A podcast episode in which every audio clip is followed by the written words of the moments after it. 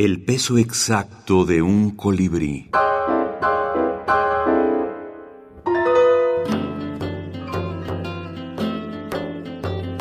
Autores de la minificción.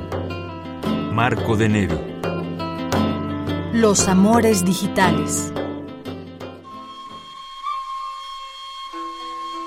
Después de haber sido rescatada, Helena, la de Troya, le aconsejaba a Menelao, su marido. Si quieres castigar a Paris por haberme raptado, está bien. Cástralo. Se lo merece. Pero ojo, si vas a castrarlo, no te equivoques y córtale los dedos de las manos. Yo sé por qué te lo digo.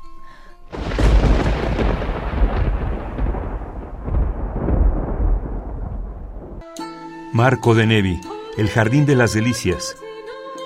Mitos eróticos, Ediciones Corregidor, Argentina, 1996.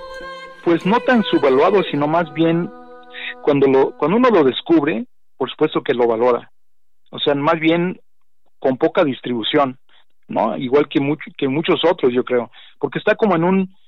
O sea, no llegan, claro, la, todo lo que se produce, pero llega lo más notable. Y entonces hay un como un espacio intermedio donde está de Nevi, o sea que no que no es aquí, por ejemplo, y creo que en el resto de Latinoamérica no es tan famoso como digamos o tan conocido como Monterroso, como Arriola o, como Chua incluso, sino que está en un está un poquito ahí menos este estudiado y entonces entonces simplemente no, no circula, ¿no?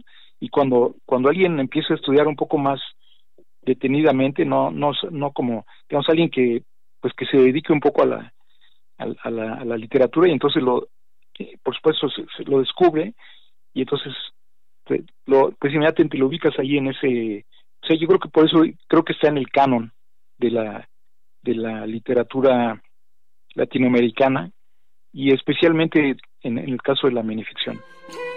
Lauro Zavala, teórico del cine y la minificción.